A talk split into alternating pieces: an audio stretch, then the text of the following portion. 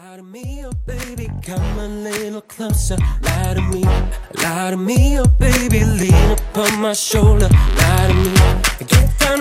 大家好，欢迎大家收听今天的不.良笑话。我是不良 Ricky，我是小华松弛猫。我们今天这个开头可录的太太太辗转了，了，我们这这大概已经是第五遍了吧？对，就不停的笑场，然后就是现在有了得失心，因为我们发现有二十九个很 nice 的听众朋友们，订阅了我们的节目，让我们压力很大。对，我们就每天在那看数据，哎呀，有几个人听了，几个人听了，现在有人正在听啊，然后就哎有订阅了，就嗯很激动。我们就发现人还是真的很容易被数据裹挟哦，真的，嗯真的，或者说最开始的时候，我们毫无初心，想着就是哎，就随便录一下，就满足一下自己。但是录出来之后，还是很希望大家能喜欢的对。嗯，对自己的要求就越来越高了。对。今天我还在跟朋友聊天，我说我们俩，我跟 Ricky 认识的那个节目啊，就是做了一期付费的，然后感觉他们嗯好厉害哦，我们好羡慕啊。然后我跟朋友说，他们聊金庸，我们聊恋综，是不是很押韵啊？希望什么时候我们这课也可以变成付费的。我我我们只要有那么大的订阅量了也也可以啊，对对对不就不着急，也可以不着急不着急。对，嗯然后我们今天是我们心动六的第二期节目，嗯，对，那其实我们想在新的一期节目开始之前，先简单的做一个前情回顾。嗯，那上一周呢，其实大大家陆陆续续的嘉宾都到齐了。嗯那有两个女生在大家的投票环节都遥遥领先吧。对所以我们上周更多的是对于为什么两个女生会遥遥领先这件事情做了很多的探讨。嗯那呃，同时呢，我们也打了两个赌。对，一个呢就是张晶会不会反转。嗯嗯，对，而且当时 Ricky 说的就是，如果我我我赌赢了的话，他要他要请反请一周的咖啡。我们这个节目的录制顺序和上的顺序是是反的，所以其实我们是在生娃的那一期打了个赌，但是那期是录的更早，是所以就是那个时候我就请他们喝一周咖啡。对然后我感觉 Ricky 这一次有可能要反 对请了。对对，然后第二个赌就是我们的北大清华男和小侯的关系到底会怎么发展？现在看起来，我的两个好像确实是处于弱势状态，是啊，是，嗯，但是我还不服输。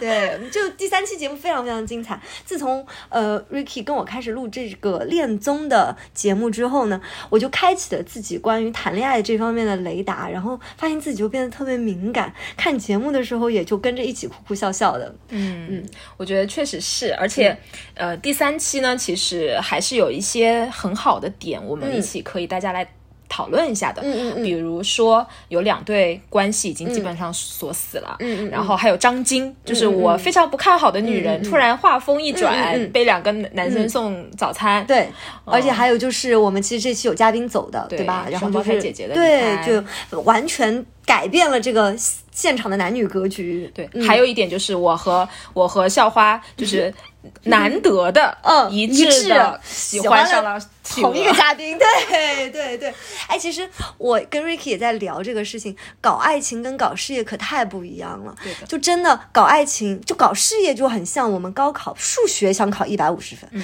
搞爱情就像高考语文要考一百五十分。对，就是数学。你的意思是数学题可以有一个标准的答案？对啊，你还就是你比还有这个机会吧，能做到一百五十分，这个难度会低一点。语文你就一个作文题，对吧？特别主观的 就很难，确实是。确实是，嗯嗯。那所以说，刚刚其实也简单的回顾了一下第三期讲的一些内容。那我们会针对刚刚提到的一些点，嗯来跟大家去聊一聊这周发生的故事。嗯，我们就先聊聊我们的第一个赌。就是张晶，嗯，他在第一期节目里面确实好像感觉并没有那么被关注到，对，相对示威一些。对，但第二期一开头，呃第三期一开头就不一样了。哦，就整个就是让人眼前一亮。嗯就我们也想聊一下，为什么他会突然一下就得到了企鹅的喜欢？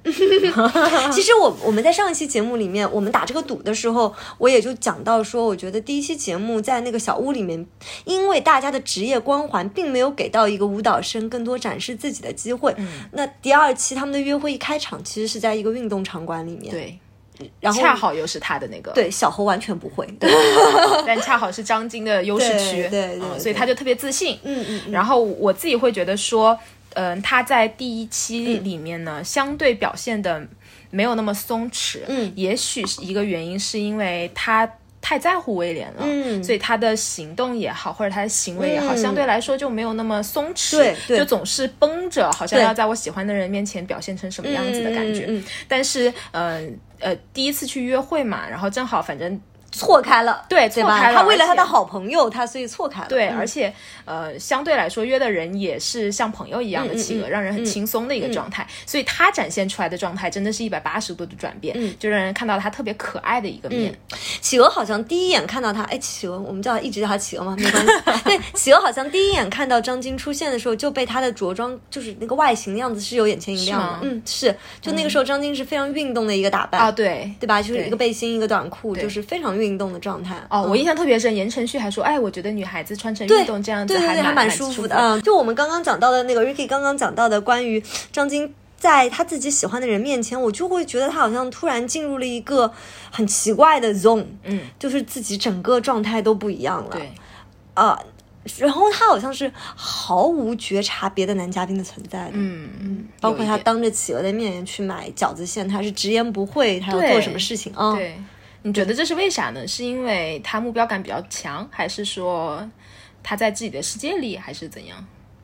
我其实不太清楚他究竟是怎么想的，嗯因为节目肯定是有剪辑，就是类似的心态，好像在我小的时候可能也有过。我们以前在芭比里面聊到过那个 bubble 的问题，嗯就是咱们小的时候其实很容易爱上爱情，啊，很容易爱上这个。美好感觉里的自己，对然后跟那个人其实没什么关系，关系就我们就给自己加了个泡泡。我说我们在这个泡泡里面的时候，就进入了一个像演戏一样的状态。嗯 然后呃，就看不见，其实大家都很明显能看得到，他喜欢的男生是有喜欢的女生的，嗯嗯嗯，但是他好像完全都没有能看得到。啊。对这个点，我我我可能跟你的感觉会有一点点的不一样，嗯就是我会觉得说，嗯，就如果是比如说我自己以前吧，嗯。我我喜欢一个人的时候，我确实是能够体会到像张晶那样子，在喜欢的男生面前有一点点没有办法表现自己的，就超级明显的一个状态，就是、其实我是一个在朋友面前话还蛮多的人，但是。当那个我喜欢的人出现在我的好朋友里面的时候，我会立刻不说话的。我是认识 Ricky 之后才发现自己也有这个功能的。我以前一定是会在喜欢的人面前更愿意展示和更愿意说话的人。哦，所以，哎，我们聊到这一点，我突然想到，你会不会就是你可能还没有意识到，你会不会有那个预设，就是女生应该更内敛一点，更被动一点？如果是在两性关系里面，你会不会有这个嗯，的预设在？当然，你肯定以前是想不到的，就是你不是意识到了要做这个事情才这么做的。对，我觉得，嗯，我不能，我不能说我没有，我觉得有可能是有的，嗯嗯嗯但是可能在我之前会那样做的原因。可能是有点不知道该说什么，就是你在你没有那么放松的情况下，你反而有点束缚住自己了。啊、我理解，啊我理解你这个点。可能我我的那个就是相反，我是没有那么放松，但是会让我很兴奋。哦进入兴奋的状态，就更想展示自己。嗯，哦对所以我自从认识 Ricky 知道之后，知道哇，原来还有一个选项叫做我得想一想再表达。真的以前从来没有过。哦，我我我是以前就是比较大脑空白的状态，但是我也特别理解，确实有很多不管小朋友也好，对还是嗯就是嗯怎么样，对，你说太多的小朋友，对他享受到关注的时候，对人来疯嘛，哎嗯，对对，就人一多，唱歌都更大声了。对的。但我可能就是那种人一多我就怯场的啊，有可能是这样。哦所以你是 I 人，我是艺人哎，那就奇怪了。哎，你是艺人啊？我是艺人哦，我也我也我应该就百分之五十，但多一点应该靠艺。哦，我也是就多一点点。那我也就多一点点靠艺。嗯，我们挺像的，但是居然是表现形式完完全全不一样样。嗯，会不会是因为不自信啊？就是我觉得我是我可能会不会是我不自信，但你比较自信啊？呃，你觉得张金贵是因为很自信，所以他不自信啊，所以他表现的也很拘谨啊。他拘谨啊？他我他我拘谨啊，他在威廉面前是拘谨的吧？哦，也是有道理。但是我会觉得他好像是那种很勇往直前冲的呀。他愿意去做饺子这件事情也是，嗯，他不是说我要默默的做，他并没有决定我要默默的做这件事情送上去。他一上来一回来第一件事情，对，一一一回来就跟威廉讲了，说我们要包饺子。嗯，对，然后后来很尴尬的依依也做了同样的事情，确实是。想到一起去了。对，嗯，所以所以返返回来就是说到，就是当一个人在面对自己喜欢的人的时候，其实有可能会因为紧张而表现异常，对对对，就不管是或者是因为兴奋，对。对，表现异常，真的是表现异常。对，要么就是特别兴奋，要么就是特别压抑，嗯嗯嗯。然后，但不管是在哪种情况下，其实他都有一点点不是真实的你自己。对，我也想到，就是我前阵子在看刘擎教授的视频，他在讲那个戴面具的问题。嗯。他讲到了一本哲学的书，叫呃心理学的书，其实叫《自我的本质》。嗯。就是其实我们每个人那个面具就像长在自己脸上，就像皮肤一样，嗯包括我们自己面对自己的时候，那个所谓真实的自己，或者说我们戴的那个面具，有的时候其实是我们很。本能的就会去做的事情，嗯我们一定会面对的人，面对不一样的人，我们的角色都不一样。嗯我们不会对着老板跟对着爸妈一样，对吧？对着男朋友跟对着男性朋友一样，那是绝对不可能的。嗯那我们也是在，就是我们其实更多的时候。并不是自己认为的自己，也不是他人眼中的自己，而是我们以为的他人眼中的自己。嗯虽然听起来很拗口，但是我我你看我们在看到张晶的那些表现的时候，他在每一个男嘉宾心里当中的样子，其实也都是他展现出来的那个样子。对，我们前面讲到那个点，Ricky 也也提的，就总结的非常好，就是说我们在面对不同的人，心态不一样之后，行为其实会变形，对，然后也会让自己可能原来的原来的那些可爱会被收起来，被拘谨了一点。是的。嗯，所以我们也可以分享给听众朋友们一个小 tips。对，虽然我知道这个很难啦，因为我自己就是这样的一个人嘛，嗯就是我在我在遇到自己在乎的人或者是呃感兴趣的人的时候，我就是会很守着的。那宋吃猫有什么什么建议给到大家？就作为一个这么不一样的你，我我就会很兴奋，反而我会觉得我可能要收一点，就不要过度的去展示自己。嗯、我我我有跟 Ricky 的这个交流过程当中，我发现其实如果我们能向小猴学习，嗯一是不要那么着急上头，嗯二是能更清楚自己的感受，嗯，那个时候行为是最不容易变形的。对。嗯但就是很很难的一点在于说，我觉得就是一开始不上头这件事情啊，嗯他有时候可能是性格决定的，就有的人就很快就容易上头，就想控制也很难。哎，这个话题很有意思。我昨天还在和一个朋友聊关于感情是不是能被控制的话题，因为我们在看一个电影，王家卫的老电影《花样年华》。嗯我其实小的时候是非常喜欢文艺片的，但是我昨天看完了，我还跟 Ricky 讲，我看的我浑身不舒服，就是。我我会觉得感情是可以控制的，特别是在初期的时候，如果所有的感情都是不能被控制的话，哎，但是我知道会有人跟我持不同的观点，会有人认为感情是无法控制的。嗯，那我们这么说吧，行为肯定是能控制的，行为是可以控制的。但是行为其实是反会反推感受的。嗯但是我不知道在控制了行为之后，因为 Ricky 给我开了另外一扇大门，叫做控制了行为之后，有可能会让脑子开启无限的想象力。嗯，对，就是我们说到的张像张晋一样，他自己会说他自己内耗内耗的这个模式，但是你不觉得他其实是做行为的吗？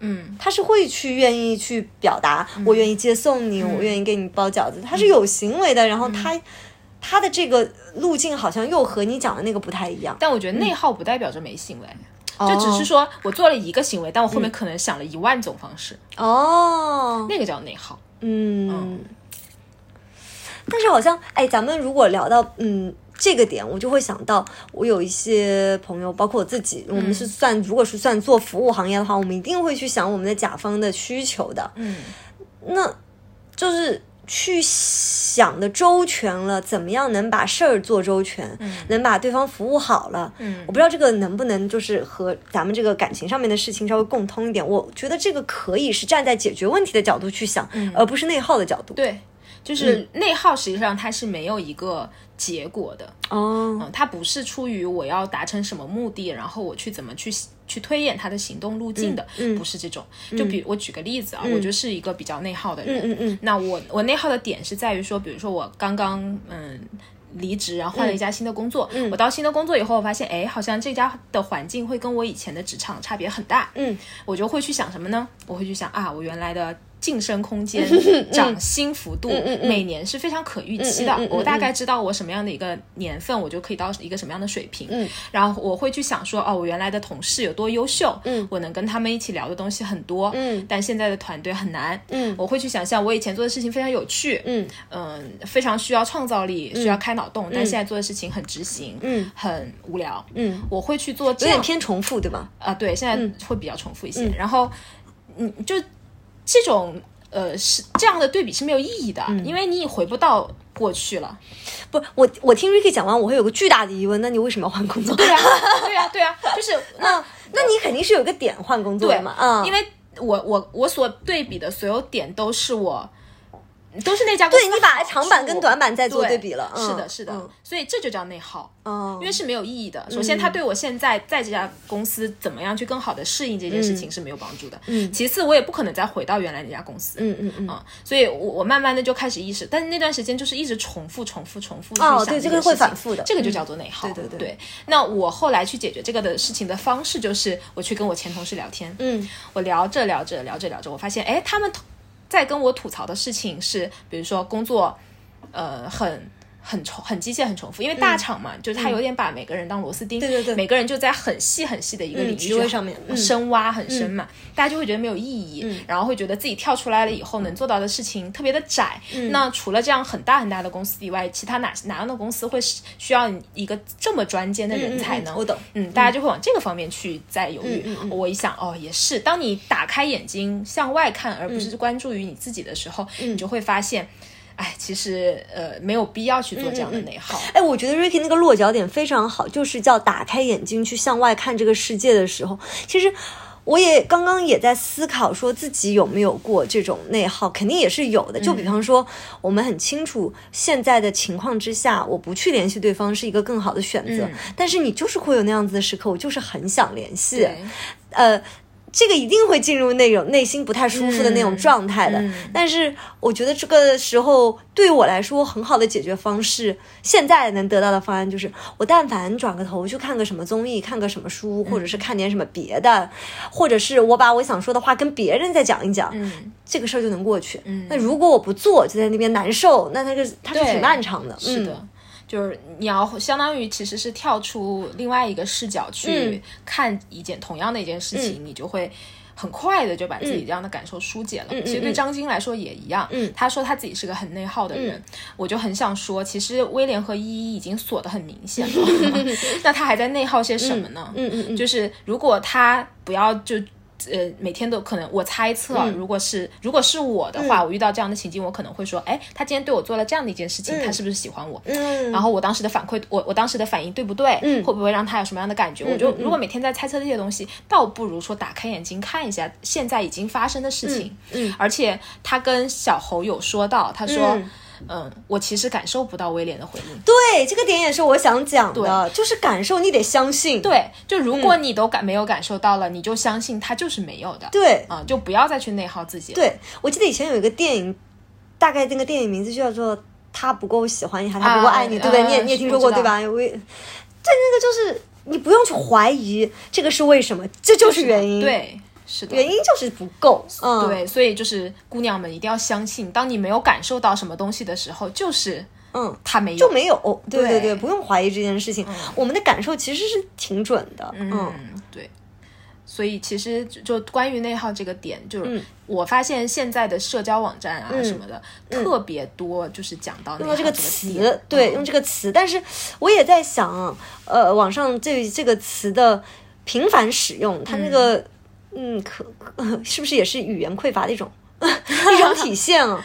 就是这个词本身的意思，应该就是其实就是 Ricky 的那个落脚点，就是你没有在往外去拓展资源和空间的时候，你只能就像内卷一样，对对对对对。对吧？就有点像就蛋糕做不大了，是的，我就在里面，你分多一点，我分少一点的时候就很难受，是的，嗯，就我昨天还在和一个朋友聊天，我们其实就是聊到说。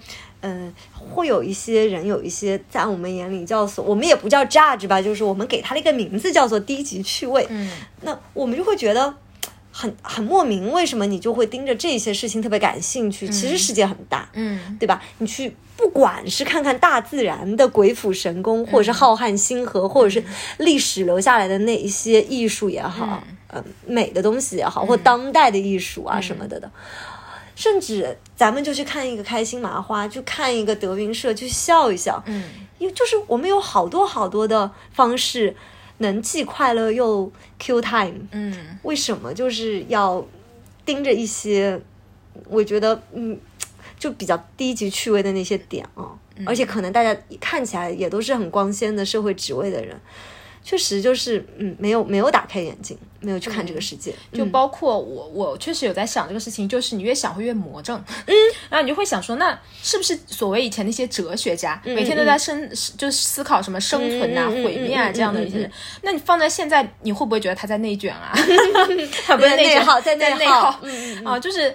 呃，也会有一些这样的人，他就会说，可能他的前半生都在思考这样的一些哲学的问题。嗯当他有一天走到非洲难民营的时候，他就会想说：“我思考这些干嘛？”嗯当那些人在真实的面对就是所谓的生存和死亡的时候，我我所想的这些东西到底有什么意义呢？嗯嗯，我不知道，如果以前的那些哲人放到现在来，会不会也被大家这样称？我突然想到一件事情，就是我我之前看王阳明传的时候，就讲到他在那个四明山上面闭关了好长好长时间，因为他后来就是想出家，但是当他真的面对他的父母的时候，他知道他是做不到的，他觉得是有一份恩情，他是需要去报的，他甚至呃还劝了一个想出家的小僧人，告诉他说，嗯，我们要要考虑我们的父母啊什么的，就是我们一旦把自自己置身于具体的事情的时候，可能内耗就会停止了。哎是的，嗯，是的，就想不到要不要发，要么给别人发，要么给他发，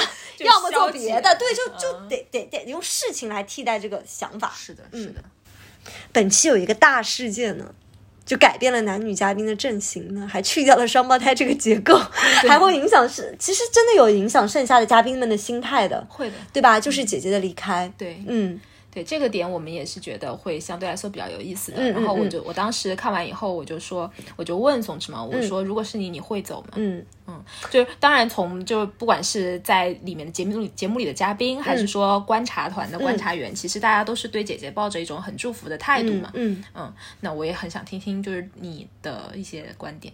我其实挺理解姐姐这个选择的，因为她非常明显的就是她是伤心了的，嗯她在她的努力之后，她已经明确的产生了一个负面的情绪，而且他一定是。就是啊，嗯就是他自己内心是考虑过，说我在面对着这个人，继续面对着他的时候，这个负面情绪是没有办法得到疏解的。嗯，而且他并不愿意看着对方撒糖，嗯就是很明确的嘛，对方在撒撒糖这个状态。那如果我是他已经进入他这种状态了的话，我觉得他这个选择挺好的。嗯他等于说跳开了这个世界，去到了一个我们其实前面讲的解决内耗的方式，去看到更大的世界嘛，去做别的事情，去做自己的事情，嗯去找别的舞台，嗯能让他的情绪能更快的不会陷在这个里面、嗯去去恢复到。我是觉得，呃，就是说实话，我第一反应是我不会，嗯但后来就是仔细想了一下，我觉得还是看说每个人进入到小屋的时候的心态，嗯，就比如说，如果是我的情况下，我可能会抱着说能够找到对象更好，但是如果没有的话，我也很希望说能够记录自己二十多岁的这样一段嗯生活的时光，然后也能有一个比较独特的回忆。Ricky，我 Ricky 讲到这个，我突然想到一件，他们不是双胞胎嘛？佳佳回头看看他妹妹的表现，他就假装那是他自己。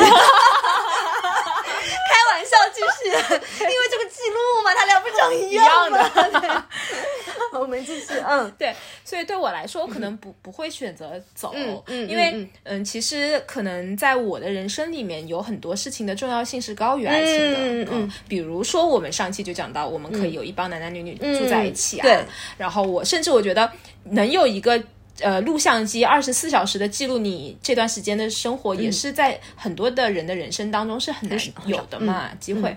所以从这个角度上来说呢，嗯，我我会觉得，呃，姐姐就因为一个男生不喜欢自己离开，其实是。嗯，留下了更多的遗憾的，就是他没有去体验其他的更多美好的东西。但是他很伤心呢。对，但我也很理解他的这个点，就是说，嗯，他能他其实留下来自己的状态是很不好的，嗯因为你每天看到那俩人秀恩爱你，就很烦嘛。嗯嗯嗯，嗯，但是你你有的时候你就这样想想，就是我都能走了，我还有什么不能失去的？或者说，嗯嗯就是我应该能够慢慢的去接受他们俩在一起这件事情。就是嗯我觉得。我不知道啊，可能说起来比较容易，但是如果能够更好的去调整自己的心态，就慢慢的接受，是有人不喜欢我的，是他们两个可能会更合适，会怎么样？然后同时期待着新的男嘉宾的来临，或者是嗯期待着跟其他人更好的一些互动。嗯，那我觉得留下来也是一个还不错的选择。有可能他就确实对其他的男嘉宾嘛也不感兴趣，然后确实吧又被伤了心，嗯，都有可能。哎，其实我们再对比一下，就是喜欢张晶的男生，张晶也没有做任何事情。哎，这其实是可能是因为张晶没有和威廉是双向奔赴。嗯，如果是双向奔赴了，说不定嗯退场的是男嘉宾。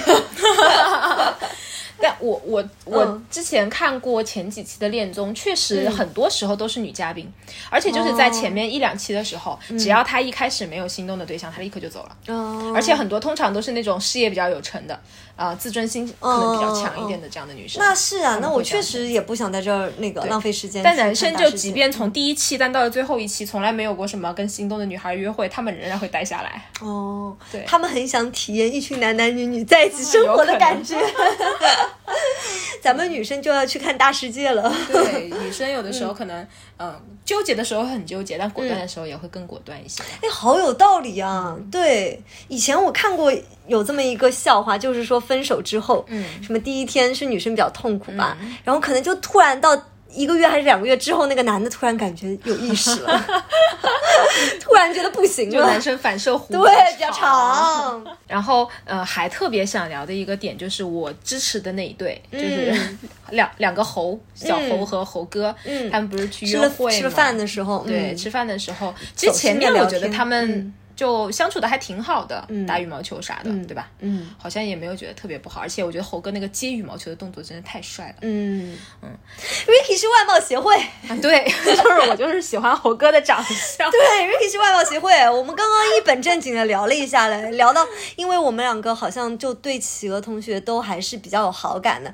然后我还说了一句，我说你觉不觉得企鹅跟小孙长得有点像啊？他们那个脸型、那个鼻型、眼睛的形状，Ricky 是表示赞同的。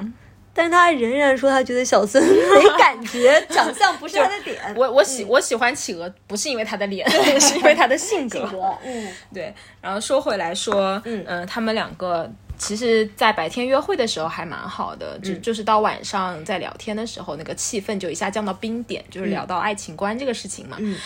然后小猴他就是觉得说，嗯，他觉得在爱情的呃或者在关系里面，他更看重自己的感受，嗯，就自己的感受最重要。而猴哥是觉得说，他希望两个人在一起就长长久久的，嗯。就是不能说破掉的或者自己不开心了以后就抛弃。嗯，对，要要修，不是换。不能换。对对，那可能也跟他的家庭，包括他自己也吐露了他家庭的一些嗯情况嘛。嗯。嗯，你怎么看待这件事情？其实嘉宾们都讲了很多，嗯就是关于这个点。嗯，哎，我其实想到这个，就是刚刚咱们讲到他们白天约会约的挺好的这件事情的时候，我突然想到送礼物那个环节。嗯其实小侯问了好几次这是个什么东西，嗯，然后呃。猴哥一直回答说那是个熊猫，猫但是小猴其实是问的它是干嘛用的东西。嗯嗯，我突然觉得他俩就是对不上。我对我现在回头想想，猴哥送的那个礼物吧，就是属于又大又占地方又没有用的东西。嗯，你会不会觉得，在猴哥的认知里面，小猴是一个怎样的女生，和小猴对自己的认知是不一样的？为啥会这样说？我突我是突然想到的，因为我想到他跟小孙之间的互动，比方说会有借书，就是互相交流书本呐、虽然第一开始送的那个是一个小的装饰品，但其实那是很小很不占地地方的东西。我只是突然想到，因为本猫快过生日了，我脑子里在预设我会想收到什么礼物和不想收到什么礼物的时候，现在对我来说占地方又没有用的东西，是我最不想收到的礼物，对吧？我就我我觉得 Ricky 在这个时候应该非常认同，嗯，装饰品之类东西，除非它非常的。什么能增值保值之类的，不然它就是通通属于又占地方又没有用的东西。嗯，我感觉这种这个礼物送的很很减分呢，我是突然想到的。哦，你会想收到那个小熊猫吗？二十几岁的时候，确实不想，对吧？就这个礼物不加分，它没有什么意义。你说太对了，毫无意义。好，是不是因为那个猴哥是成都人、四川人还是什么？那这个跟小猴又没关系。对，对他送礼物也确实没有送到点上。我就会觉得这个男孩子在这个智慧这个方面，或者爱情智慧这个方面，确实和小孙不太一样。我我觉得不一定是谁高谁低，但是就是不太一样。但是小孙就是很目的性啊，他目的很明确。他第一天来的时候，你记得他就说嘛，他说，因为他在相当于他在他的小屋里没有遇到心动的女孩，他就会觉得有可能会在其他的屋遇到，他就带了个礼物啊。他不是说他要是遇不到就不送吗？啊，对呀，但是他是有准备的呀。对啊，其他人我不确定啊。然后带书也一样啊。嗯。嗯，只有他一个人，就是我当时觉得好装逼啊，就是拿了一堆书放在书架上。哎，谁会去参加一个综艺拿那么多书啊？搞不好我就会哦。就不是参加恋爱综艺，目的不明确，那不是很那不是耍流氓吗？太明确了，让我觉得有点应该明确好吗？我甚至觉得这都符合他学霸的人设，就他应该对这些事情很明确，他不是来浪费时间的。当然了。就我不知道他如果没有遇到小猴，他后面是怎么表现的？这个我们不知道。如果他遇到的都是像姐姐那样对他示好，但他不喜欢的女生，我们不知道怎么表现。但他确实就遇到了，嗯啊，所以他后面感觉表现的又很很很直接。但是现在就是足以可见他们是双向奔赴啊。嗯，我是觉得呃猴哥的这个嗯。恋爱这个 sense 适合的年龄段可能会更小一些，或者咱们说叫纯真一些，嗯，的女孩子她是适合的，但是她的恋爱观又一上来就给到一个要天长地久的感觉，其实是有点矛盾的。她并不是一个说她已经成熟到了，她所有的行为都是什么准备好要做。哎，你觉得猴哥这个长相他会经历很少吗？我觉得很难吧，恋爱经历。我就以他那个爱情观，就觉得他不会恋爱经历很多。他如果一上来跟一个女生聊，那女生说我，我觉得我们现在最重要就是开心，在一起开心，他就下头。我们在一起开心，他就下头。那他他只能碰到那个女生说，我想谈一段恋爱，就是我们两个能从长长久久相濡以沫。那那这样子的姑娘有多少啊？换你，你愿意吗？换我，我讲不出这话吧，在那个年纪绝对讲不出来。但是他这个长相，我觉得没有多谈过几次恋爱是不合理的。他有可能会遇到喜欢他的女孩，我觉得更多的是女孩对他吧，可能。然后可能他一上来沉重感 就下头啊。如果就一样，还是他的脸，嗯，他一上来就给你丢这他的这个价值观的时候，你在那个年纪你接得住吗？还是没关系，脸长得帅，我们先试一下。他这个价值观没有让我很。不能接受，不是不能接受，就沉重嘛，也不沉重啊，对我来说。哦，对你来说不沉重，因为我觉得，就我我会觉得吧，就是他们两个的观点其实，嗯，不矛盾，是不矛盾啊。对啊，就是而且他的观点也不沉重啊，因为就是首先你在一段关系里面一定是。自己快乐是前提嘛？嗯，不管是爱情关系还是朋友关系，你如果自己都不快乐，你你肯定是会远慢慢远离这段关系的。然后其次，你也不能一味的快乐，对不对？你在跟人相处过程当中，你们俩总是会有一些不合的地方。小猴表达的意思就是，只要消耗到他，那我觉得我反而是觉得小小猴比较不成熟，就是也不能说不成熟吧，就是太自我嘛，他比较自我。对，但我觉得猴哥的那个状态是我，我不我不会觉得压力很大，因为我觉得他。就是，你就即便是跟朋友相处，你们俩有个磕磕碰碰的，不是也很正常嘛？那你也不能说有有一点吵架，然后就把对方丢掉嘛？你肯定也会想着去修补啊，只是可能就是实在是修补不了不了的情况下再去放弃啊。这个为什么会觉得很沉重呢？因为在我觉得他是，嗯，我我记得我以前在社交软件上面看到过那个可能是系统提示的那个问题，还挺多人会回答的，就是。呃，不以结婚为目的谈恋爱是不是耍流氓？就是这个，其实我看到挺多人会选不是的，嗯，包括婚前同居可不可以？其实很多人都是选可以的，嗯，或者租房要不要 A A 制？就是我会觉得，呃，猴哥他没有毛病啊，他表达出来的是一个比较传统的价值观吧，啊，嗯，这就是真的是萝卜青菜各有所爱了，嗯，我们就以他喜欢的女生的类型，嗯。起码我们在这个节目里面看到，我觉得人还是会有喜欢的 type 的。嗯，有，他应该不太会喜欢上来是不轻松的女生的。嗯，那上来就轻松的女生，我个人觉得很难打心眼里非常认同她这种价值观。说实话哈，嗯我觉得猴哥的价值观一点问题都没有，但他要换种表达方式。对我其实经常会觉得他的表达方式是有问题的，但他换不了，这就是他。就他要是换了，他就变成企鹅了；或者他要是换了，他就变成花豹了。他换不了。所以不就不是价值观本身有问题，而是他表达的方式让人就是容易产生让人感觉很沉重。因为他是沉重的人呀，咱们其实看得到他是有包袱的嘛，对吧？嗯，这个是统一的，就是如果啊他没有那个包袱，他是不心里面没有呃他的伤痛的，我们哪怕都是希望最后我们能跟一个人走到底的，我们可能在听到小猴讲那样子的话的时候，不会像他那么不安和反感的，嗯，对吧？他他们两个不矛盾，是我们站在旁人的视角，我们觉得他们价值观不好，可是他听的时候觉得可矛盾了。他都矛盾到后面，觉得我做人为 情，对吧？他就开始要后撤了嘛。嗯那小猴没有他那么介意的，其实小猴也介意的，小猴很也不是很啊是不舒服的。但是小猴在后面并不是会说哦，后面就不接触或怎么样，他不会，他们有没有躲着他呀？嗯，其实最关键，小猴其实已经心有所属啦。对呀、其实本质就是因为小猴不喜欢他，所以他这样表达，小猴会用另外一种方式去解读吧，我觉得。哦，但是 Ricky，我不知道你相不相信一个东西啊，嗯就是我觉得一个人的轻松感啊，是他得由内而外释释放出来，嗯就是他内心背着的那个东西，他没有能。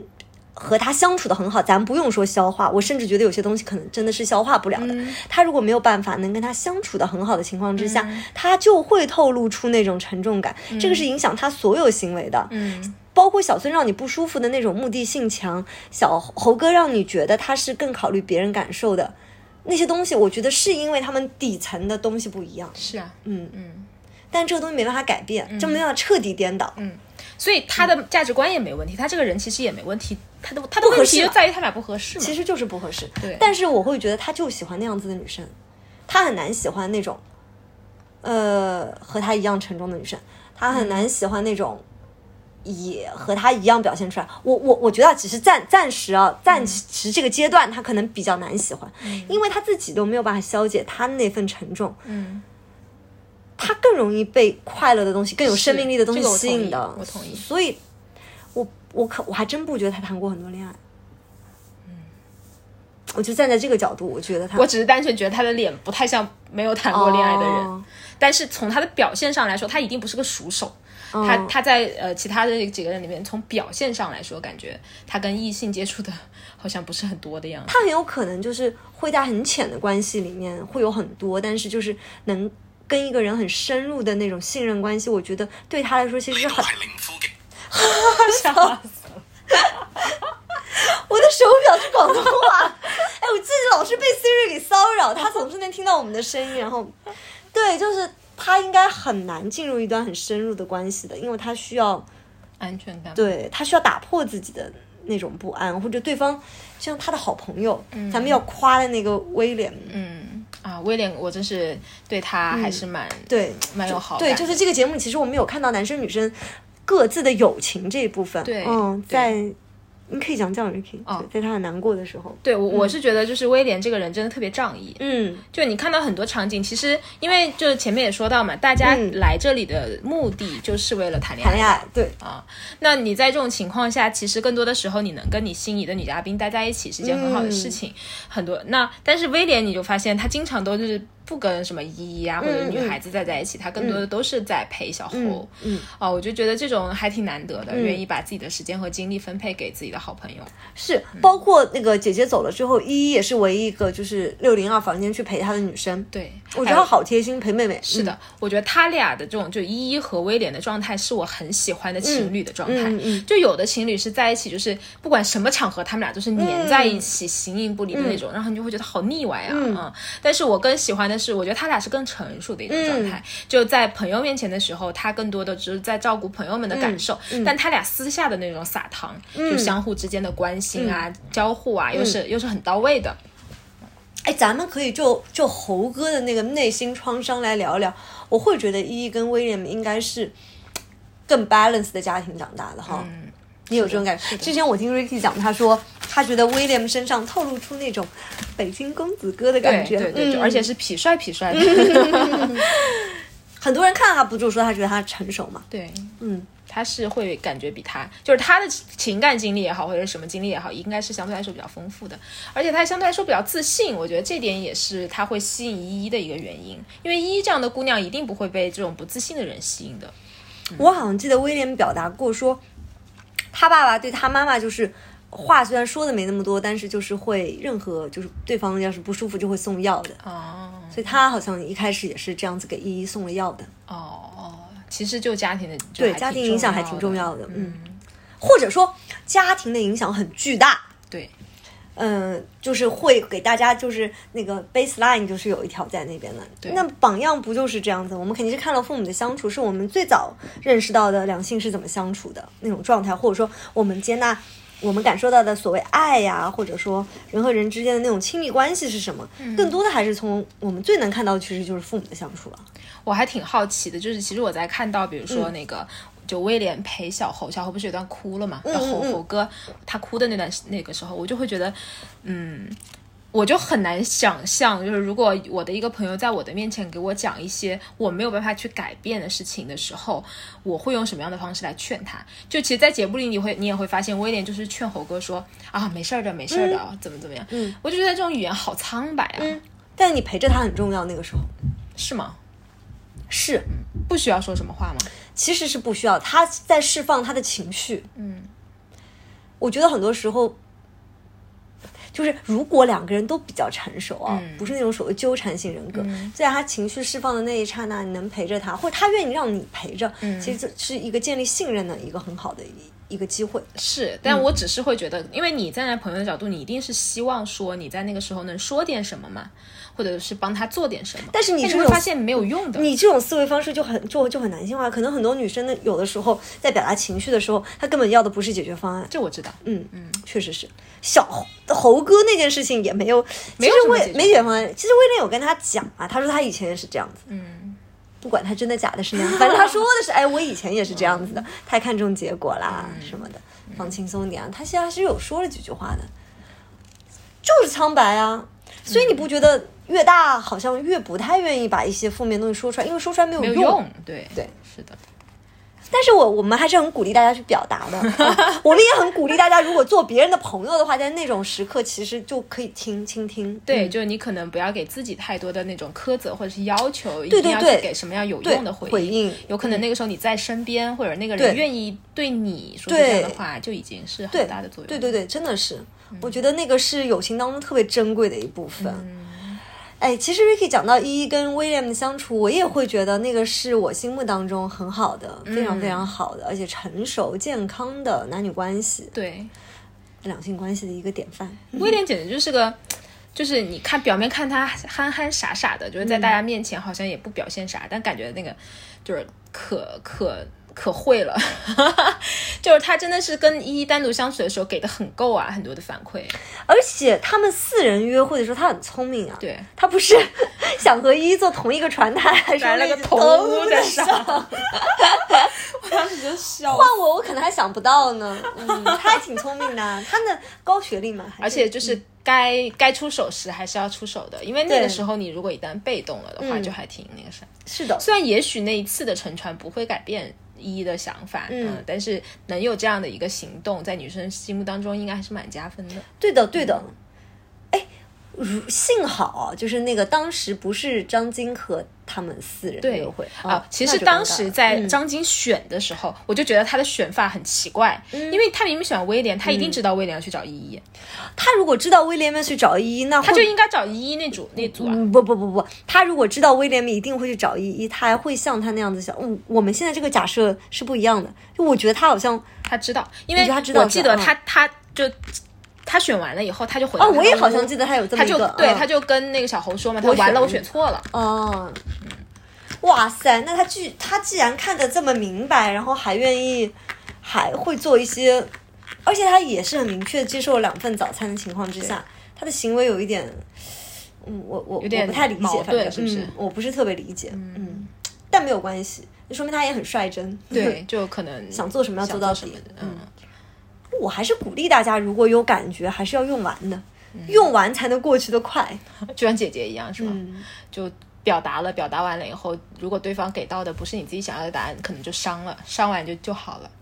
包括张晶现在在做的事儿也是啊，我觉得他可能要撞的那个南墙更厚一点。嗯，我很好奇他们到时候撞在一起包饺子是什么样子的场景。所以会不会最后的结果还是我赢了？就是张晶没有跟任何一个男嘉宾走。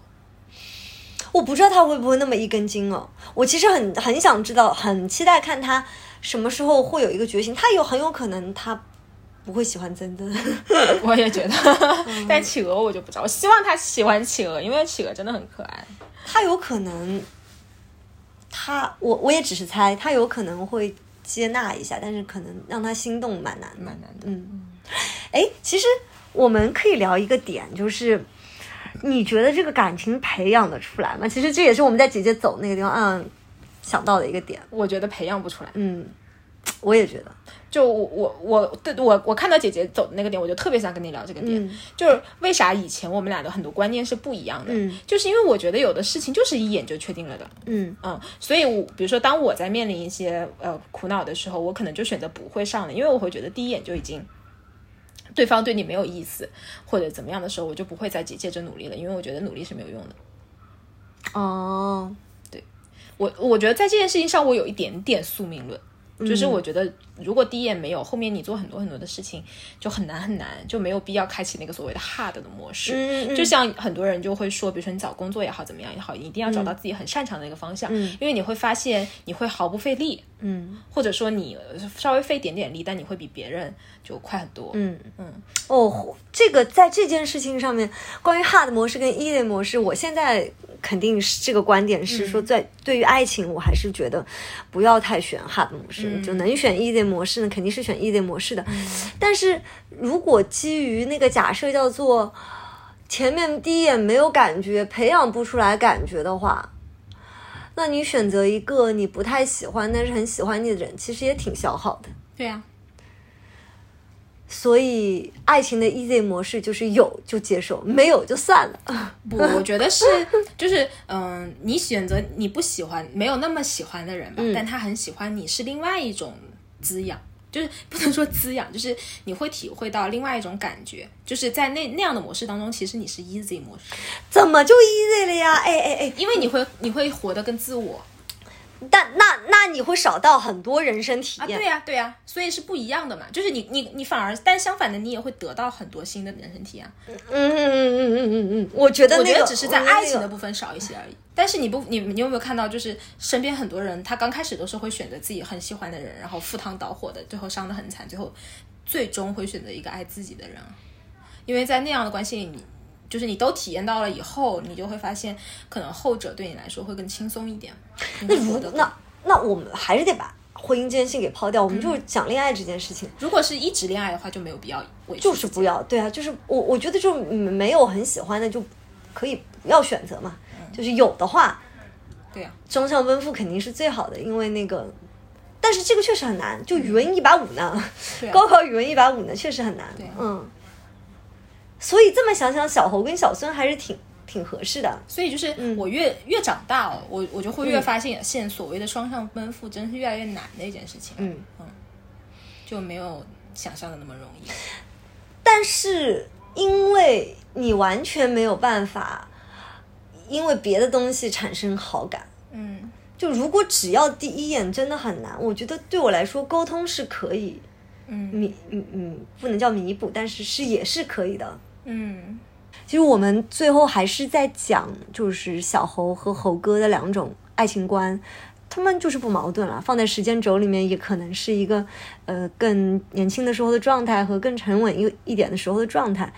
那在一段具体的关系里面，我们肯定还是去 balance 我们当下的美好的感受，以及我们要跟这个人长久的能走下去这件事情的。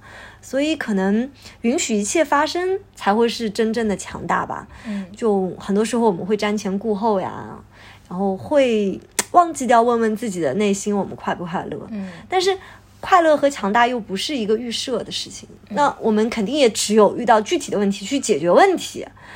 然后允许一切发生，然后摆正心态，也会减减少一些内耗，对不对？对的，所以我们接下来就看看男女嘉宾在马上就来对，马上就来新嘉宾了，还是期 期待的。嗯，那我们今天的不良笑话就到这里到这里结。束。嗯，希望大家听了我们的节目，不管喜不喜欢，其实都可以给我们留留言，然后让我们我们也很希望有大家的反馈，对让我们是有个持续的改进。对的，如果你觉得有共鸣，也可以转发给你的朋友，给我们点个赞，跟我们讲讲话。好呀，我们下期节目见喽，拜拜，拜。拜。Honey bunny up all night when I be up for those cream. I know you got top of the butt on his whoop bamboo when you were still seeing me. Well, he didn't even know. Mm, but goddamn, he come count GGY, I'm on fire. Come and lie to me, lie to me, oh baby, come a little closer. Lie to me, lie to me, oh baby, lean upon my shoulder. Lie to me,